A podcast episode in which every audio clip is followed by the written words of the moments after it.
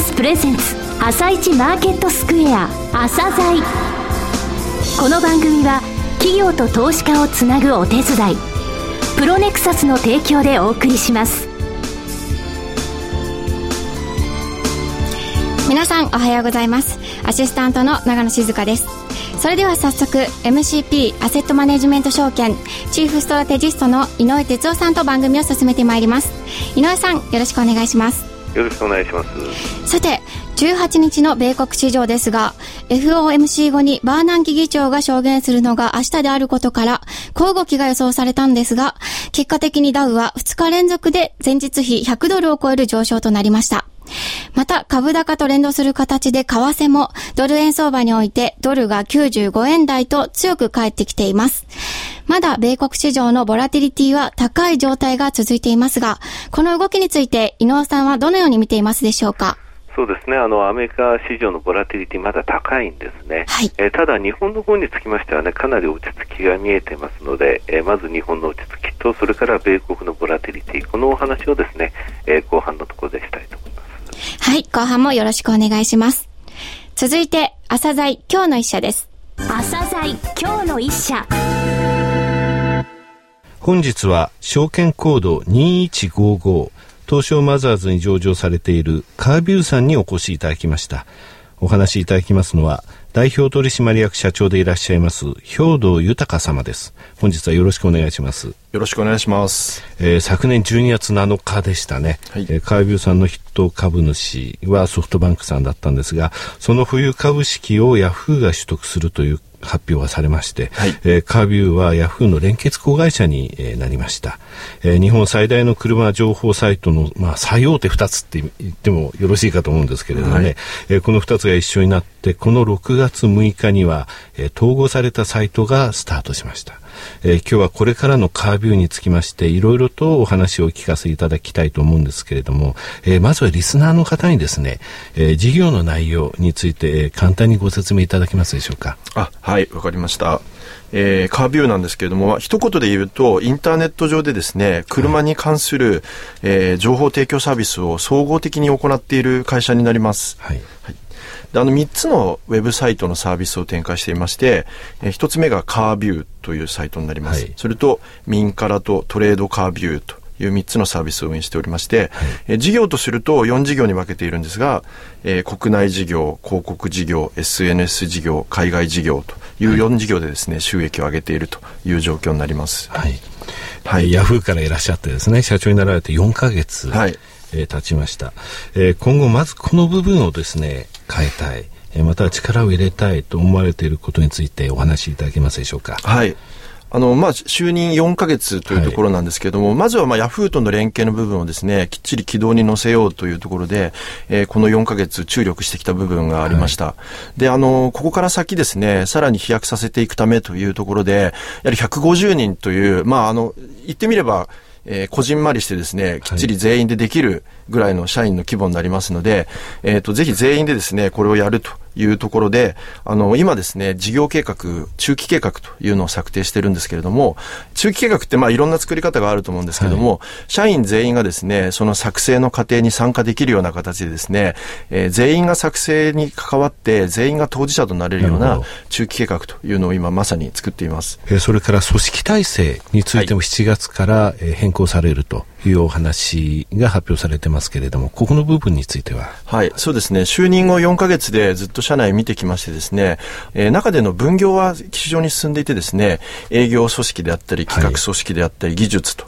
いうことで、あの、きっちり仕事はしてもらってるんですけれども、あの、やはりですね、一つのサービスに対して誰かがコミットするというところですね、はい、えー、部分が弱かったかなというところで、それぞれのサービスにですね、プロデューサーを立てまして、えー、彼らの陣頭指揮のもとにですね、えー、一つ一つのサービスに、えっ、ー、と、その自分の責任範囲において、フルコミットをしてですね、えー、数字についても責任を持って、自分はこのサービスを担当して、この責任をやり遂げるんだという部分を一人一人に持ってもらおうということで、大きく組織を変えています。なるほど。あの、これは、ヤフーイズムみたいなものが入ってきてるというふうに考えてよろしいんでしょうかね。そうかもしれないですね。あの、ヤフーは結構フルコミット好きですので。そうですね。はい。はい、あの、ヤフーの、えー、高い利益率体質っていうのはやっぱりそういうところから来てるって私は思っております。はい。はい。えー、新社長の描かれるですね、将来戦略についてお聞きしたいんですけれども、えー、どのような、えー、戦略って言いますか、将来に描くビジョンっていうものを教えていただけますでしょうか？はい。やはり事業の構造の中ですね、まだまだ収益構造のところで弱い部分っていうのがあったと思うので、ここについてはあの筋肉質といいますか、えっ、ー、と、きちんとですね、あの、利益を出し切れるような強い収益構造に変えたいというところは、はい、あの、まず思っているところです。え売上高営業利益率ですけれどもね、はい、まあ前期につきましては下方修正がありましたが、それまで3年間、えー、13.8%、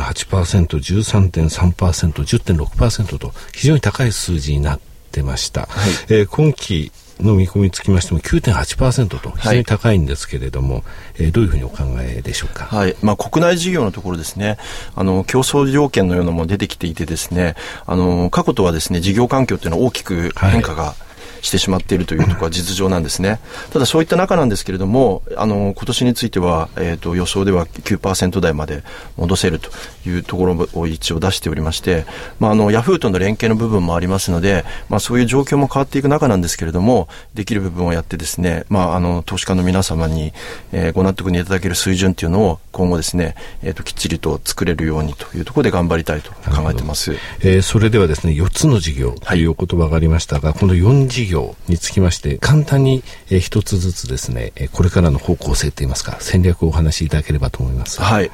あの、まず広告の部分についてはですね、ヤフーとの統合サイトであるカービュー、サイトですね、はい、えっ、ー、と、こちらでのシナジーの中で、えっ、ー、と、ユーザーを大きく集めてですね、えー、伸ばしていきたいと考えています。はい、それから国内事業の部分ですね、えっ、と、こちらについては収益構造の改善とですね、結構誘導コストというのはかかっているので、はい、まあ、この、えっ、と、集客のためのコストの見直しでですね、なるほど。はい、あの収益をきっちり出していきたいというふうに思っています。で、民からについては、あの、国内最大のですね、SNS サイトとして大きな支持を集めているんですけれども、まだまだマネタイズ力というところが弱いので、はい、えー、このマネタイズ力をですね、えっ、ー、と、収益の源泉になるところですね、はい、えっ、ー、と、いろいろと求めていくことで、えー、大きくしていきたいというふうに考えています。はい最後はトレードカービューなんですけれども、こちら順調に伸びてはいるんですが、えまだまだあの、東アフリカとですね、一部の地域での非常にたくさんのお客様というところにとどまっていますので、ぜひ、ぜひですね、全、全世界に広げられるようにさなサービスにできたらいいかなというふうに考えてます。はい、わかりました。えー、今期の業績の見込みなんですが、えー、簡単にこちらの方もお話しいただけますでしょうか？はい。昨年についてはですね、ちょっと残念な決算の内容にですね、少しなってしまったのかというふうに考えています。ですので、あの、早期にですね、しっかりとした回復の兆しというところを見せていくということは大切かなというふうに考えています。で、国内事業のあの立て直しというところがですね、やはり大きいキーワードになるかと思うので、えまずここの部分をしっかりやってですね、年度の後半からは、はい、あの、ヤフーとの連携効果というものも、えー、きっちり出てくるかなと思っていますので、えっ、ー、と、それらでですね、きっちりとした結果を出していきたいというふうに考えてます。はい、来期に向けての今期は基礎を作って、そうですね。という時期ですね。はい。はい。えー、最後になりましたけれども、リスナーの皆様に一言お願いできますでしょうか。はい。当社ですね、まあ、あの、車についての総合的な、えーと、サービスサイトをやっているとい。う会社ですね、はい、えっ、ー、と、車とインターネットといえばですね、カービューとい。うことですね、はい、えぜひ、まだまだこの辺の認知度が少なくてですね、えっ、ー、と、車で困ったり何か情報が欲しいときに、えー、必ずカービューを思い出していただけるような、はい、えっ、と、そういうサービスをですね、作って、そういう会社になれたらいいかなというふうに思っていますので、はい、えー、ぜひ皆様応援のほどですね、よろしくお願いしたいと思ってます。すね、えー、本日は証券コード2155東証マザーズに上場されているカービューさんにお越しいただき、代表取締役社長でいらっしゃいます兵藤豊様にお話を伺いました。兵藤様どうもありがとうございました。ありがとうございました。なお、今日の一社のロングインタビューは番組ホームページからお聞きいただけます。企業ディスクロージャー IR 実務支援の専門会社プロネクサス上場企業のおよそ6割2200社をクライアントに持つ。これはアジア証券印刷の時代から信頼と実績を積み重ねてきたからこそ。さらにプロネクサスが目指すのは企業と投資家をつなぎ日本の株式市場を活性化させることです。プロネクサス私たちは個人投資家の皆さんを応援します。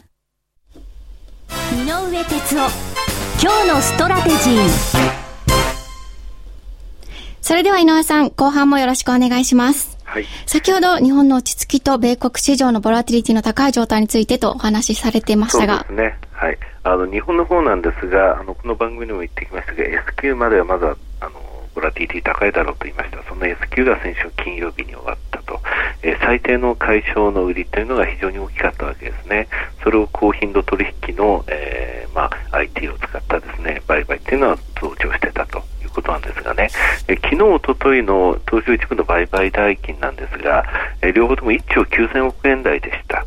これはあの5月23日から先週の金曜日まで17日間の平均って3兆3500億ぐらいあったんですよ。ですので、まあ、6割ぐらいになったと。で、あの、日本時間の先物ラージの枚数ですけどもね、こちらにつきましても17日間で13万枚もあったんですね、平均。これが、えー、月曜日、火曜日、今週に入りまして5万、えー、5万枚台、えー、昨日は5万2000枚、おとといは5万7000枚ぐらいなんですね。ですので、非常に今週になって日本については落ち着いたということが安心感になってますね。で、アメリカの方なんですけれどもね、えー、先ほどあの長野さんが2日連続で100ドル、え、以上上昇したと言いましたけれども、え、直近の16日間見ますとね、前日比で100ドル以上動いた日が12日間あるんですよ。でこれ16日のうちに、え、12日間というと2005年からの統計を今朝取ってみたんですけれども実は期間的には6期間ぐらいしかないんですねで一番長かったのはリーマンショックの後なんですがこれあの59日間もですね16直近16日のうち12日間も100ドル以上前日比で動くっていうのをやってるんですね。で、その他はアメリカの格下げの時とか、えー、欧州の財政問題の時、えー、そういった時だけなんですよね。で、今回のこの100ドル以上、えー、動いたというのは16日のうち12日間もあったというのは、えどれぐらいやっぱりボラティティの高い相場だったかというのはわかると思います。これが FOMC が終わってですね、えこの、え数字っていうものが少し落ち着いてくれば、アメリカについてもボラティティが下がったというふうに判断できるんですが、日本はまず下がったと思いますけど、アメリカについてはまだ、えー、この数字を見ながらでないと判断できないかなと。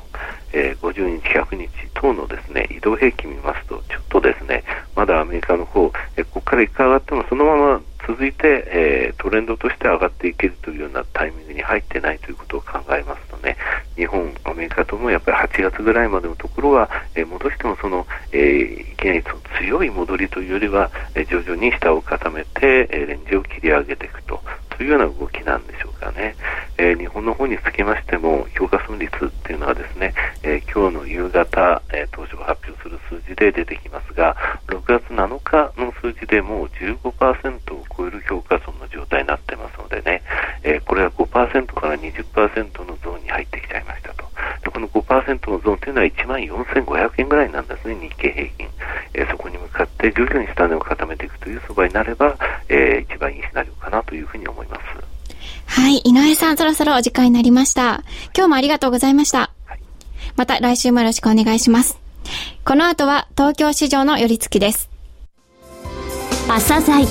この番組は企業と投資家をつなぐお手伝いプロネクサスの提供でお送りしました。